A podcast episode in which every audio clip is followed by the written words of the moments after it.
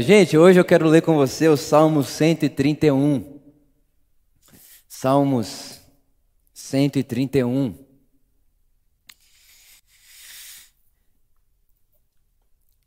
Semana passada nós conversamos sobre o Salmo 23, o pastor do Salmo 23. E inclusive, se você não estava aqui, eu te incentivo de verdade a ouvir essa mensagem ah, vocês vão perceber que durante essa série de salmos vai ter momentos até onde eu mesmo quero abrir o meu coração com você. Na semana passada fiz isso, hoje em outro momento farei também. Ah, eu realmente acredito que essa série ela vai abraçar esse momento que a gente está vivendo como humanidade e também nos incentivar a continuar abraçando e cuidando e edificando uns aos outros como corpo de Cristo. Salmo 131 diz assim: Senhor o meu coração não é altivo, nem os meus olhos elevados. Nem me exercito em grandes questões ou em coisas elevadas demais para mim. Olha essa versão que está aqui no telão. Ó. Senhor, o meu coração não é arrogante e os meus olhos não veem com soberba. Olha, olha essa próxima fala. Não há em meu ser a pretensão, não, não há em meu ser a vontade ou o desejo ou a ambição de explicar todos os mistérios. De fato, acalmei e aquietei os meus sentimentos.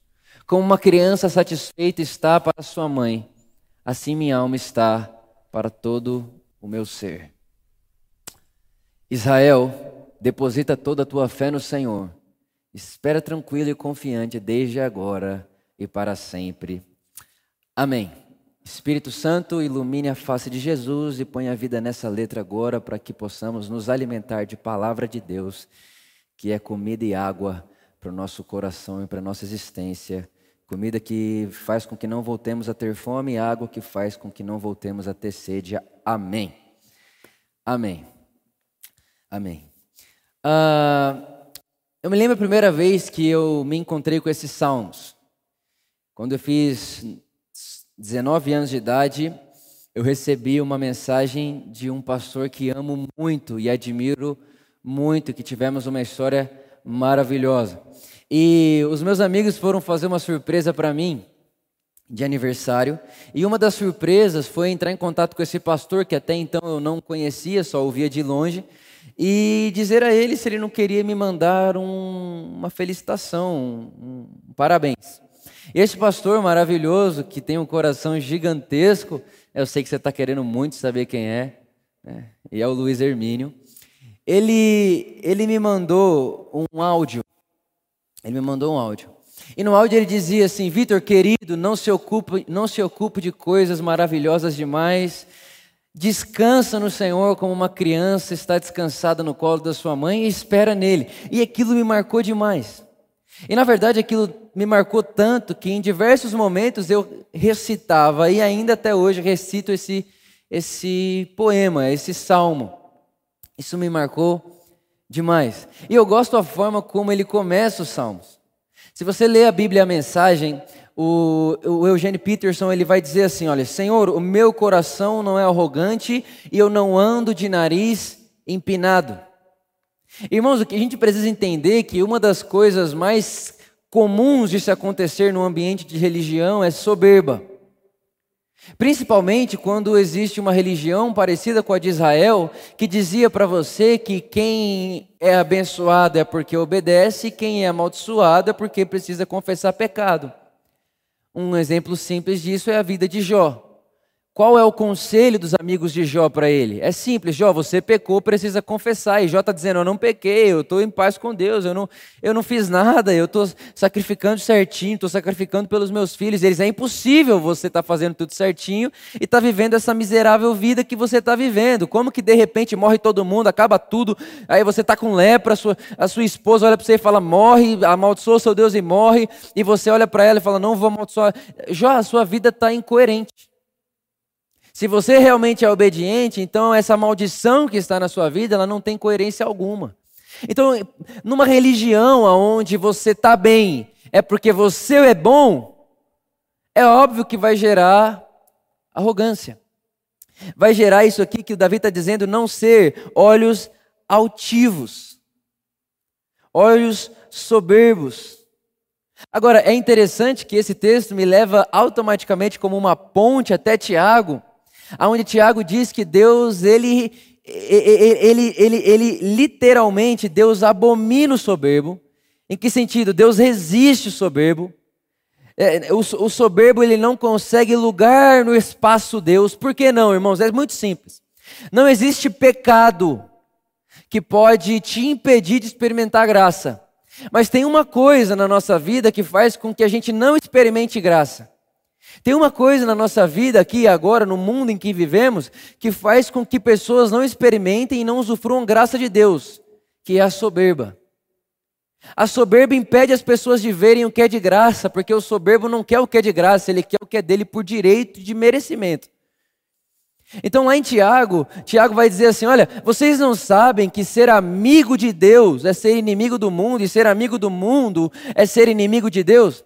E aí, obviamente, que na tradição que a gente vem e da forma como já ensinaram para a gente isso diversas vezes, quando alguém diz para você ser amigo de Deus é ser inimigo do mundo, você pensa que mundo é pecado, é prostituição, de novo, aquela mesma coisa, aquele mesmo pecadinho, é beber, é fazer coisa que não deve com outra pessoa, é, e aí entra nesse mundinho de pecado que a gente considerou pecado e que se não for isso aqui, tudo bem, inveja pode, é, é, é é, falta de autocontrole? Pode. É, pegar um pouquinho do dinheiro que não é seu? Pode, até porque depois você vai dizimar esse dinheiro. Uh, e aí isso pode, mas é, as coisas morais, as, as, sexuais principalmente, isso é pecado. Então a gente vai ler, principalmente com um óculos que foi dado para a gente na nossa história, a gente lê esse texto assim: se você for amigo de qualquer perversidade, de qualquer. É, de, de qualquer sujeira sexual, você não pode ser amigo de Deus. Ou se você for amigo da bebida, você não pode ser amigo de Deus. Só que a gente tem que entender que não é, essa, não é esse óculos que tinha Tiago, e não é esse óculos que o próprio texto bíblico vai nos incentivar a ter. No mês que vem nós vamos falar um pouco sobre isso aqui. O que é ser livre do pecado e dos pecados. O que o texto bíblico aqui está dizendo lá de Tiago capítulo 4, é que o mundo ele é um sistema, como eu já falei para vocês aqui um bilhão de vezes. E esse sistema ele é definido por quantos pés? Três. Falei aqui na semana passada. E um dos sistemas, um dos, uma das pernas do sistema desse mundo é a soberba, é a ganância. É a soberba da vida, João vai dizer. Então, na verdade, irmão, ser amigo do mundo não é simplesmente ah, gostar de fazer o que o mundo faz. Não é isso, não está nem perto disso. O que o texto está dizendo é: olha, ser amigo desse sistema do mundo, ganancioso, soberbo e pervertido, no sentido aonde eu posso sim me considerar superior ao Tico, eu, eu posso me considerar maior do que o outro, e, eu, e é lícito eu ganhar em cima dele para que a minha vida seja melhor. Esse sistema do mundo, quem é amigo dele é inimigo de Deus. Por que, que, é inimigo de Deus? Porque Deus fez o homem e mulher à sua imagem e semelhança e todos os hum, seres humanos importam da mesma forma. Então, o que é ser inimigo de Deus é olhar para o ser humano como Deus não olha. É olhar para o próximo como Deus não olha. É olhar para si como, de uma forma que Deus não olha. Você põe inimizade entre você e Deus dessa forma. E aí o Tiago vai continuar dizendo assim: ele fala, olha, e vocês não sabem que o Espírito Santo arde em ciúmes de vocês. Então o que Tiago está dizendo é, Vitor, é, é, é, por amor, olha só, quando vocês se tornam amigos desse sistema aí, ganancioso, soberbo, vaidoso, para si, eu sou o Deus do meu mundo, o Espírito Santo tem ciúmes de vocês. E aí a continuação do texto é: porque Deus resiste ao soberbo, mas ele dá graça aos humildes. Irmão, o oposto de soberba é humildade. E humildade, escreva isso no coração e não esqueça nunca mais. Humildade não é pensar pouco de você. Humildade não é vitimismo. Humildade não é achar, não, eu sou o menor de todos. Não é isso. Humildade não é pensar pouco de si. Humildade é considerar o outro superior a si. Deus é humilde, mas ele não é pequeno. Mas o Paulo vai dizer que ele considerou você a ponto de se encarnar e não usurpar e não levar em conta o ser Deus ao que devia pegar-se, mas tomou forma de servo. E aí Paulo vai falar assim: olha, Vitor, por amor, igreja, tenham em vocês o mesmo sentimento de Cristo e considerem o outro superior a vocês. Então, irmãos, humildade não é pensar, eu sou um malditinho, um pozinho, um nadinha, ah, eu sou não sei o quê. Não, não, não. Humildade é você viver de uma perspectiva de vida onde eu sei quem eu sou. E por saber quem eu sou, me considero menor. Eu olho para você e sei, você é superior a mim. O que eu posso fazer por você e não o que eu posso tirar de você. Isso é ser humilde. Quando Jesus ele vai lá no Sermão do Monte, uma das, uma das, das afirmações que eu considero mais poderosas é quando ele diz assim: Olha, bem-aventurados são os humildes, porque eles herdarão a terra. Irmãos, a gente vai para o contexto que Jesus está dizendo aquilo, não faz o mínimo de sentido, porque gente humilde não conquista nada. O quem conquista é gente, principalmente naquele contexto onde Roma está com a violência, com a, com a opressão dominando o mundo inteiro. Jesus ele está dizendo assim, ó, quem conquista a terra não, não, não, conquistar a terra é o que Roma faz. Vocês, discípulos, vocês não vão conquistar a terra, vocês vão herdar a terra. E é muito diferente. Conquista é seu braço, Herdar é ganhar de presente. Então, humildade também é saber que tudo que eu tenho não fui eu quem conquistei. Tudo que eu tenho me foi dado. Tudo que eu tenho foi, eu fui, foi, foi algo que eu herdei, é algo que eu recebi de graça. Então, ser humilde não é pensar pouco de si, e ser humilde não é, ah, não, não quero nada. Ser humilde é pensar muito do outro, e ser humilde é saber que qualquer coisa que eu venha a ter e pôr a minha mão aqui na terra não é a minha conquista mas é presente e dádiva de Deus. O dia que eu entrar aqui e falar assim, nossa, conquistei um prédio maravilhoso, olha que coisa maravilhosa, conquistei uma, uma igreja maravilhosa. Irmão, é assim, é só, é só o absurdo. Não, mas alguém pergunta, Vitor, mas o que você fez para fazer isso em tão pouco tempo? Se eu tiver resposta para essa pergunta, irmão, isso aqui tende a acabar. Porque o que eu sei explicar como faz, tem alguma coisa errada. Porque eu não conquistei isso aqui, isso aqui foi dado a nós, não ao Vitor, mas a nós. Está comigo aí, sim ou não? Aí Jesus fala assim: ó, deixa eu contar um negócio para vocês. Os herdeiros do mundo não são os soldados violentos, são os humildes de coração. Porque no mundo que eu criei, no meu mundo, Ninguém governa com violência, se governa considerando o outro superior a si mesmo, se colocando como o que eu posso fazer para te servir. É assim o governo de Deus no mundo. O governo de Deus no mundo é dar um passo para trás e dizer o que eu posso fazer por você. Foi ou não foi o que Deus fez por nós? Então ele está dizendo: meu coração ele, ele não é soberbo, eu não sou altivo, eu não, eu não tenho essa pretensão de ser o maior. Ele, ele é rei, hein, irmãos? Ele é rei dessa nação. É por isso que Davi era um homem maravilhoso. Com um coração maravilhoso. Ele continua e diz: eu, eu não tenho os meus olhos elevados e mais. Eu não quero tentar desvendar todos os mistérios. Isso aqui para mim é impressionante. Ele está dizendo assim: Olha, Deus, eu não estou afim de tentar descobrir tudo que aparece. Eu não estou afim de tentar entender o porquê que acontece o que acontece. Eu não estou afim de tentar desvendar todo o mistério e saber responder o porquê de todas as coisas. Eu não eu, eu não estou afim de, fa de fazer com que o meu cérebro entenda tudo o que acontece. Mas eu quero fazer uma coisa. Ele vai dizer que ele se comportou de uma maneira. Ele diz: Eu me comportei como uma criança. Irmão, e aqui é isso é muito poderoso. Eu me comportei como uma criança. Em algumas versões vai dizer uma criança recém-amamentada. Ou seja, Deus, eu não estou querendo ser adulto demais para responder tudo o que acontece. Não tem como não me lembrar de Pequeno Príncipe, deveria ser livro canônico. Dizendo para nós: olha, cuidado com os adultos, eles não entendem nada, e realmente é por isso que eles são adultos. Porque eles estão querendo entender. Cuidado, cuidado para não adultecer. Em que sentido? É, cara, é o seguinte, eu não estou querendo explicar tudo isso, não. Eu quero ter um comportamento como uma criança que acabou de mamar. Até porque o que Jesus nos promete não é a ausência de tempestades. E não é a ausência de não saber. O que Jesus nos promete é uma paz que excede o entendimento. Então, irmão, anota isso, esquece nunca mais. Toda vez que você quer tentar entender, você está escolhendo abrir mão da paz que excede o entendimento.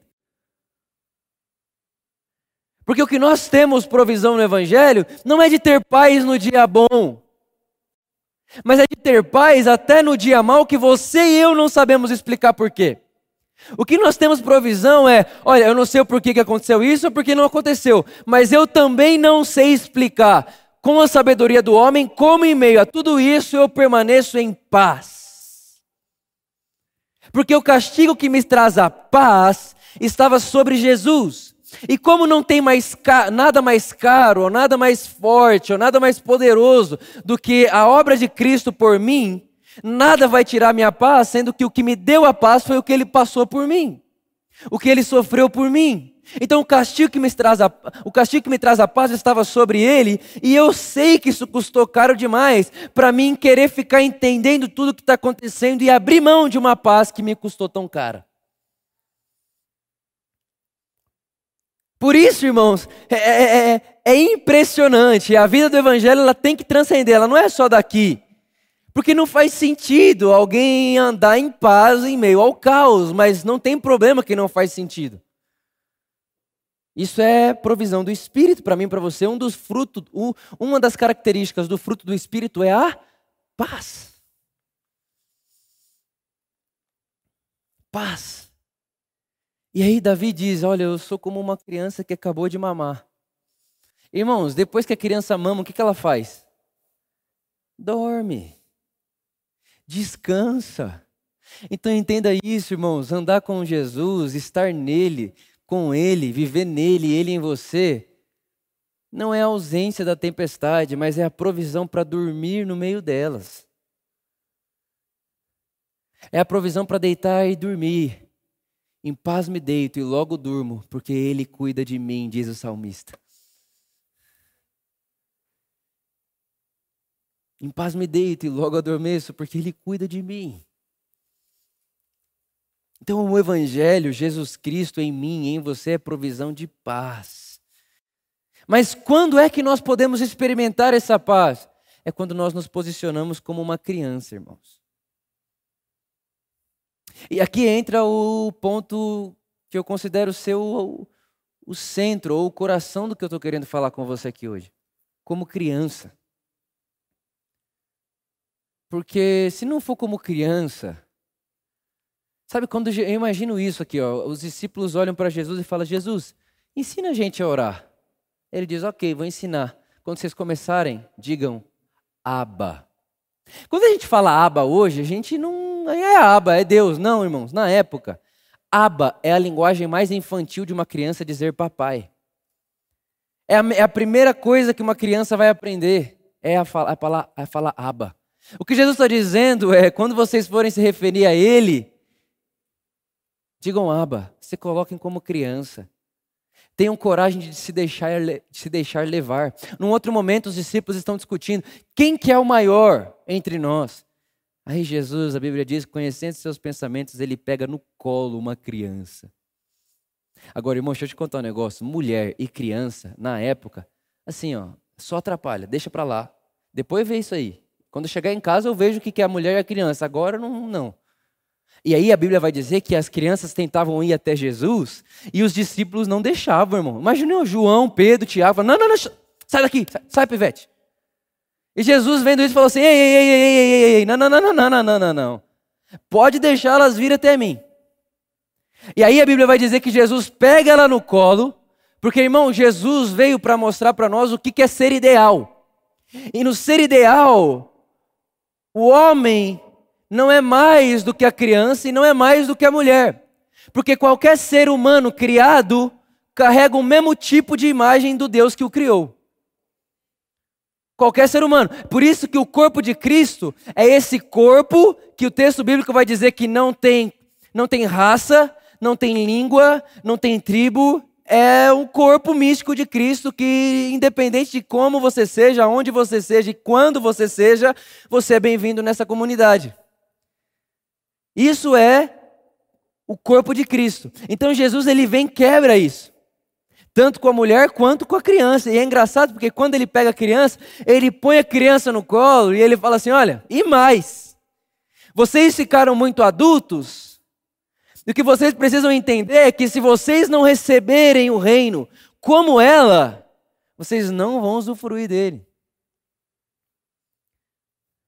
Não é que vocês não vão receber, vocês vão receber. Mas se receber como adulto, não participa, não usufrui. Irmãos, você pode. Todo mundo aqui, na verdade, vai concordar com isso. Uma criança recebe qualquer presente, abre e usufrui com alegria. E é interessante que criança, ela, nem, ela, ela não sabe o valor das coisas. Esse dia atrás estava conversando com o pai, e aí o filho dele estava brincando com um negócio lá tal, e ele tinha comprado um videogame maravilhoso para o filho. E ele falou assim, cara, esse videogame custa um mil vezes mais do que isso aqui. Essa criança não toca no videogame, ela fica com esse brinquedo aqui o tempo inteiro. Por quê? Porque criança não tem essa métrica. Criança não sabe o que vale mais o que vale menos. Criança sabe uma coisa: foi meu pai que deu os dois, os dois importam.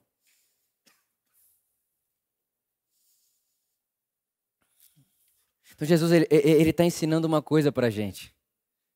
Ele está dizendo assim, Vitor, receba de mim como criança, porque se você receber como adulto, você vai olhar e falar assim, ah, tá, entendi Deus o que você quis dizer nas entrelinhas aqui. Ninguém dá um presente desse tamanho de graça. Você está esperando alguma coisa em troca. Você está esperando alguma coisa em troca. Isso aqui é, é bom demais para ser verdade. E os adultos pensam é bom demais para ser verdade, as crianças não. E o que Davi está propondo para mim e para você é que existe um lugar no colo de Deus que parece com uma criança depois que mamou. Onde você se deixa levar no colo do seu aba, com confiança extrema, violenta confiança. E aí ele continua e ele vai dizer uma coisa bem interessante. Ele diz: Israel, espere no Senhor. Irmãos, e quantas vezes nós já não escutamos essa fala? Espere no Senhor. E a gente espera, o que, que, que é espere no Senhor? Ah, espera que o Senhor vai fazer alguma coisa, né?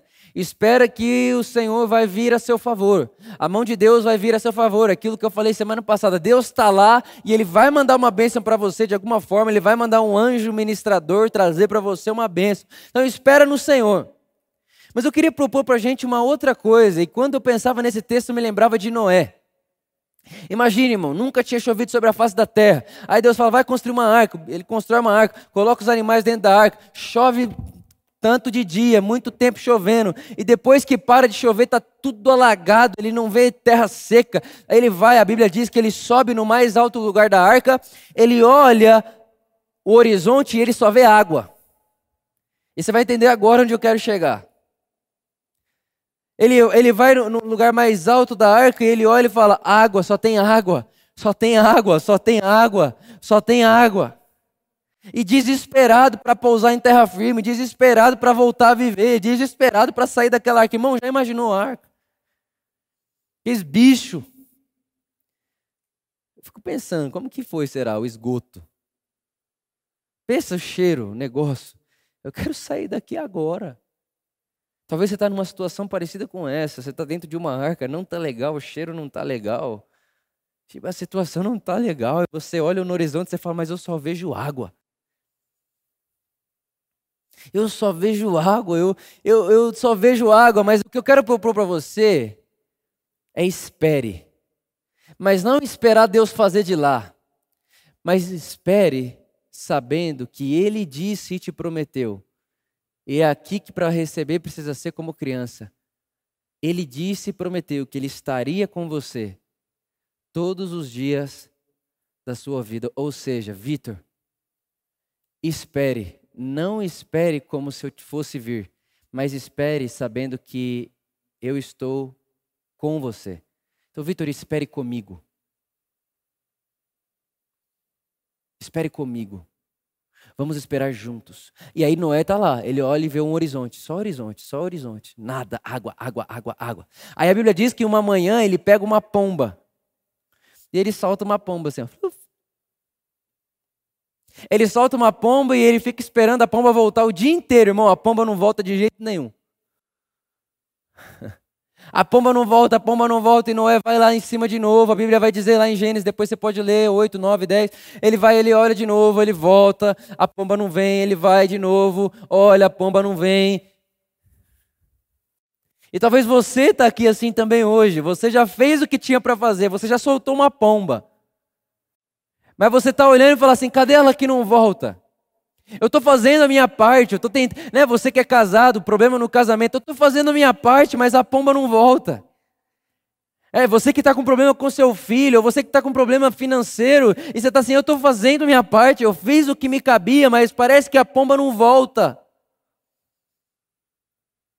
E aí você vai, olha, só vê água, água, água, fala, pronto, agora só tem água e a pomba morreu, porque a pomba não volta. Mas a Bíblia diz, irmãos, e é engraçado como o texto bíblico ele dá ênfase, que no fim da tarde, ou seja, depois do dia inteiro, a pomba voltou. E quando a pomba volta, a Bíblia diz que ela volta com um raminho de figueira.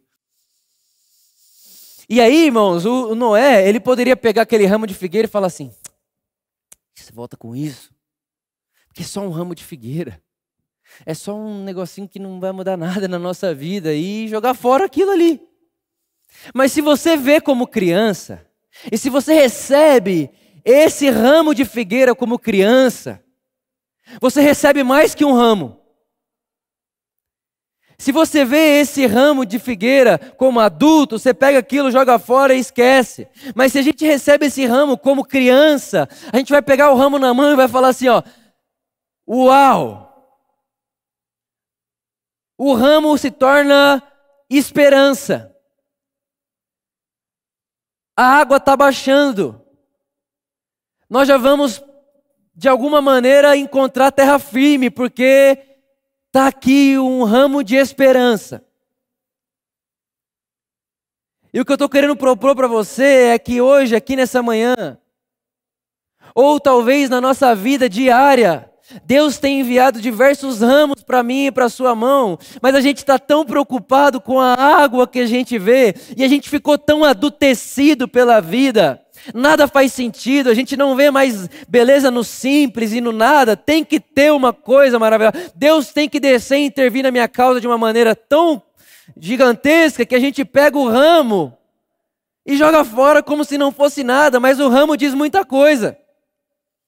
O ramo diz que Deus é Deus de promessa. O ramo diz que Deus é Deus de milagre, como nós cantamos. O ramo diz que Deus faz luz na escuridão. O ramo diz que Deus está sim cumprindo o que disse que faria. O ramo diz muita coisa, mas só se vê bem se olha com o coração. Quando alguém olha para você ou quando você está numa conversa e alguém olha para você e fala: Eu já passei por isso que você está passando e estou bem. Aquilo é um ramo. Aquilo é um ramo de esperança. Então não é esperar e ficar assim, ó.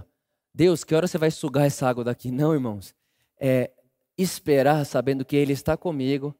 Aproveita as ondas, aproveita o caminho do barco mas não deixe de perceber como uma criança, porque o tempo inteiro vai existir ramos de esperança, sinalizando você e eu de que Ele está comigo, em mim, com a gente e estará com a gente, vivendo em nós o resto da nossa vida.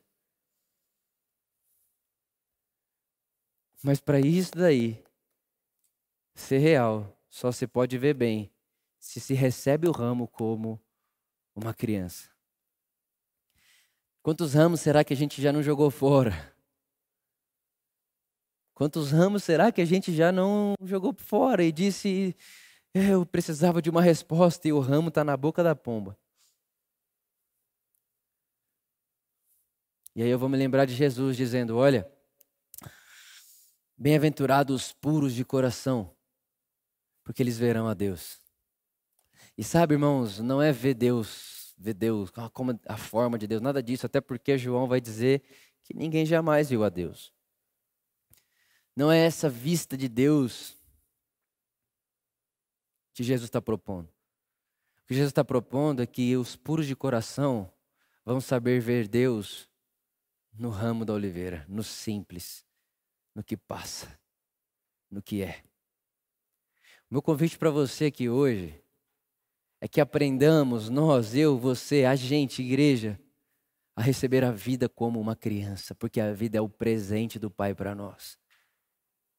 Irmãos, a vida é o presente do Pai para nós e a gente perde, a gente desperdiça o ramo, a gente desperdiça a vida quando a gente gasta tempo querendo explicar tudo. Por que está demorando para o barco parar em alguma terra seca? Mas Deus não disse que ia ser 40 dias, agora já estamos aqui há seis meses. E aí fica uma questão para lá, questão para cá. Ah, por que, que Jó está sofrendo? Por que, que ficou com a lepra? Ah, por que, que veio o coronavírus? Ah, por que, que morreu meu familiar? Ou porque, ah, porque. Irmão, não é sobre perguntar por quê. Não é porque você passou pelo que passou. O Evangelho não é a, a resposta do seu porquê, mas a, o Evangelho é a resposta do como você vai passar pelo que vai passar. O evangelho, ele não é uma esperança imediata que diz, eu te tiro daí agora, te ponho, insiro você num lugar que nada te toca. Não, o evangelho é uma esperança que diz para você, ainda que você ande pelo vale da sombra da morte, o vale da sombra da morte não dura para sempre. Ah, Vitor, mas morreu, então durou para sempre? Não, irmãos. Não, o Paulo vai dizer para nós que se a nossa esperança está somente nessa vida, somos os mais tolos dos homens. É por isso que ele mesmo vai dizer que para nós o evangelho, o morrer também é lucro. Por quê? Porque uma das esperanças, irmão, prega, presta atenção nisso, guarde isso no coração e não esqueça nunca mais. Talvez o maior ramo de esperança que o Evangelho nos dá é que Jesus venceu a morte. É que Jesus venceu a morte.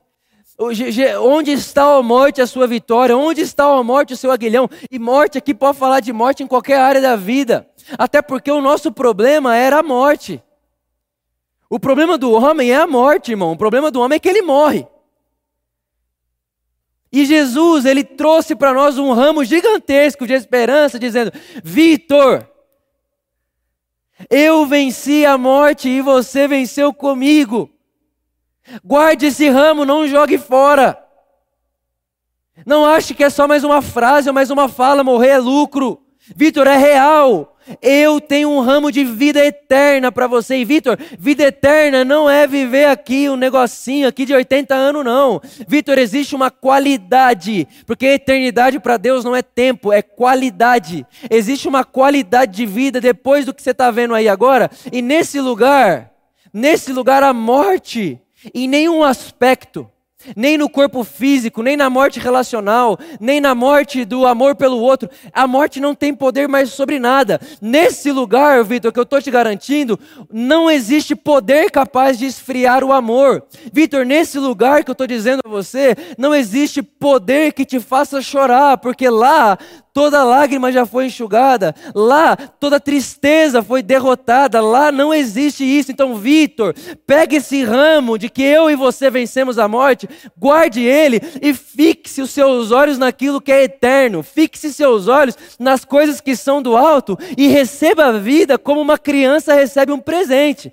E aí, Vitor, você vai perceber que esse mundo aqui não está ao léu, mesmo quando você não consegue responder, mesmo quando você não sabe o porquê, você vai ter uma provisão interior, que é esse ramo de quem venceu a morte, para passear e para esperar e para passar pela vida, independente do caos e do momento, dizendo e sabendo: eu espero no meu Deus, no meu Pai, no meu Jesus, hoje e para sempre. Ele é, será, sempre foi a minha esperança, a minha âncora, o meu motivo, a minha vida. Eu transcendi.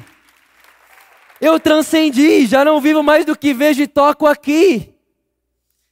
Passei. Ah, o que, que, que, que o texto vai dizer? Vocês passaram da morte para a vida. Mas irmãos, entenda, meu Deus, é tão bom. Quando a gente foi escrever propósito da por amor, tudo isso, eu falei assim para eles, gente, a gente vai escrever isso aqui, mas tem uma coisa para falar. O propósito de qualquer coisa que Deus faz tem que ser simples o suficiente para uma criança entender. Porque se não é simples para uma criança entender, como que uma criança tem um reino se ela não entende nada do que se fala no reino? Não, irmãos. O reino de Deus ele é simples e uma criança entende.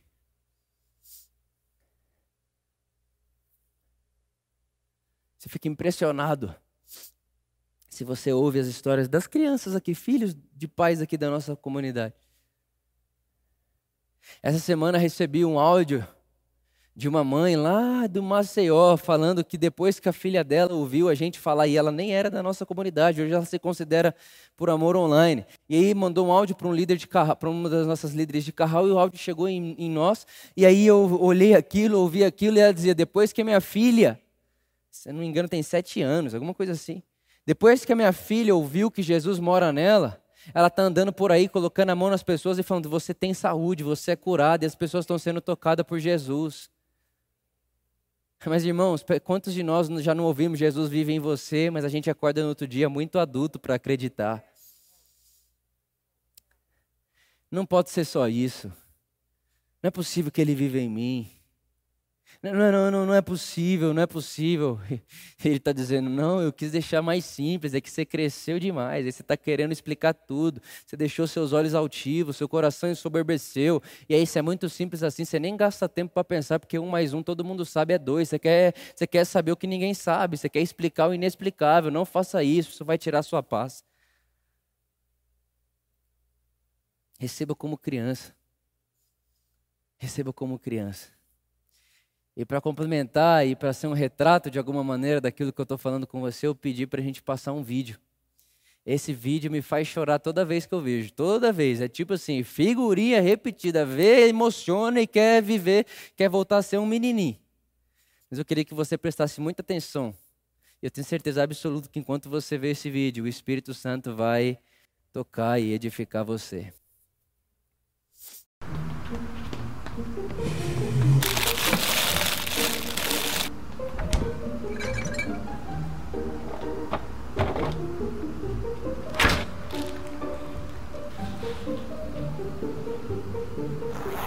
Where are you off to?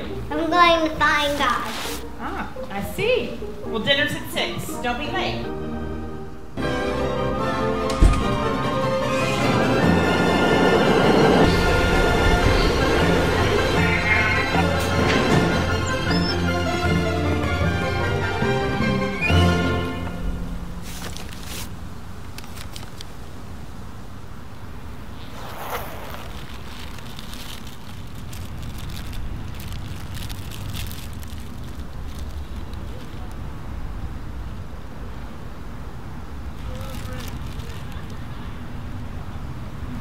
Thank you. You're welcome.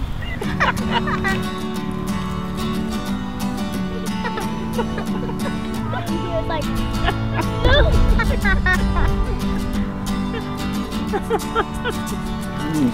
Here you go.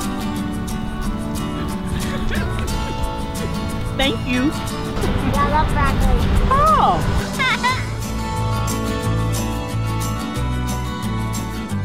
Gotta go.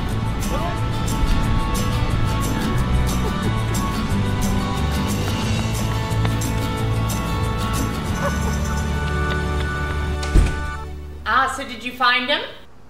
God is a woman, Mom. And she has the most beautiful smile I've ever seen.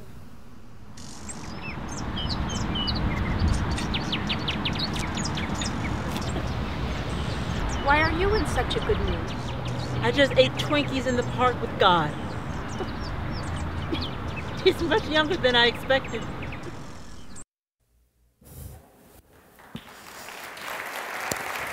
É.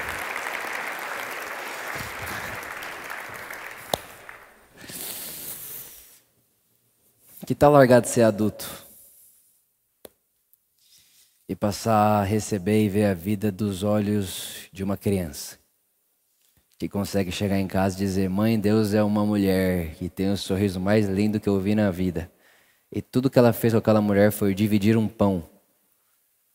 Mas a experiência de Deus estava ali. Porque, como eu falei semana passada, e João disse já há milênios de anos, ninguém nunca jamais viu a Deus, mas quando amamos uns aos outros, Deus está entre nós. Então, irmãos, o meu convite a você e o motivo desse momento, dessa manhã e dessa mensagem O objetivo é simples: fazer com que eu e você larguemos de vez essa maldição lá do Adão de querer explicar tudo, de querer ser adulto em tudo, de querer ter mérito em tudo, e que a gente passe a receber da vida e ver os ramos de oliveira, de figueira que estão por aí. Ver os ramos de figueira que está na vida da sua esposa, do seu esposo, no seu vizinho, ou lá no seu trabalho. E aí, irmãos, por último, e para a gente orar. Quando nós experimentamos da, do ramo da figueira Deus, agora nós nos tornamos ramos de figueira para o próximo. Então, que eu e você possamos sim ter esperança e perceber tudo isso como uma criança, mas que ao mesmo tempo a gente possa ser esse ramo para as pessoas à nossa volta. Um ramo que as engravide de futuro de esperança, de certeza absoluta de que vai melhorar. Nós veremos esse mundo ainda melhor. Ah, o que está acontecendo na sua casa pode ficar em paz. Fica em paz, eu tenho um ramo de esperança para você. Ah, Vitor, mas eu nunca passei pelo que a pessoa está passando. Sim, mas tem vários textos. Olha só, vou te dar um ramo aqui agora. Vou te dar um ramo aqui agora. Todas as coisas cooperam juntamente para o bem daqueles que amam a Deus. Vou te dar um outro ramo: o Senhor é o seu pastor e ele nunca te faltará. Vou te dar um outro ramo: o Senhor sabe os pensamentos que tem sobre você, são pensamentos de paz e não de mal. Talvez você está se sentindo condenado, culpado, tem um ramo para você. Não há mais condenação para aqueles que estão em Cristo Jesus, o nosso Senhor. Talvez você está angustiado, ou talvez você está cansado. Eu tenho um ramo para você. Vinde a mim todos vós que estáis cansados e sobrecarregados, e eu vos aliviarei. Talvez você está com fome, com sede da vida e de algo eterno. Talvez você está aqui hoje e você fala, eu, vim aqui procurando algo, eu nem sei o que é, eu vou te contar agora o que é. Você está com fome, é do pão vivo que desceu do céu. E Jesus disse, eu sou o pão vivo que desceu do céu. Você está com fome, é dele. Talvez você fala, não, eu preciso de algo para saciar a minha sede da vida, eu não sei mais onde procurar. Já fiz de tudo, já fiz. Talvez já teve até sucesso em todas as áreas da vida e fala, não adiantou de nada. Vim te contar e te mostrar um ramo de esperança. Jesus disse, eu sou a água viva, e quem bebe de mim não volta a ter sede. Eu poderia ficar aqui dando ramos e ramos e ramos de esperança para você. Mas a verdade, irmãos, é que a beleza do ramo não está em quem dá, mas na forma como se recebe.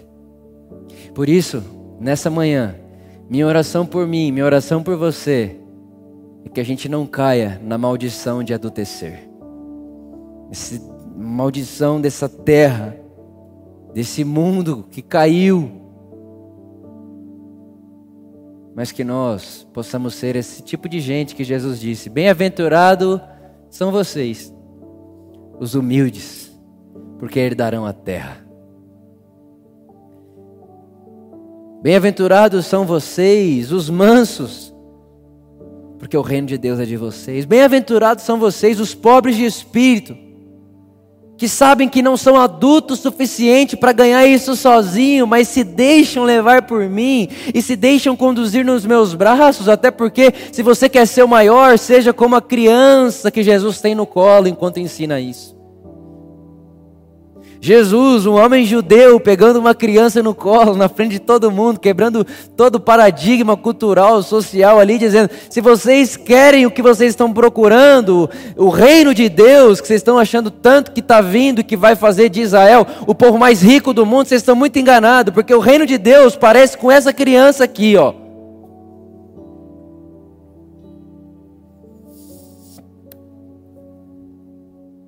Minha oração por mim e por você é essa: que aprendamos dele, que é manso e humilde de coração.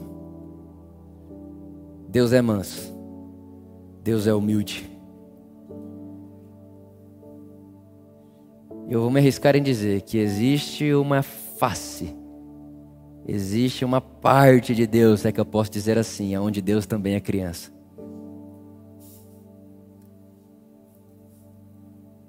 E Deus também sabe brincar.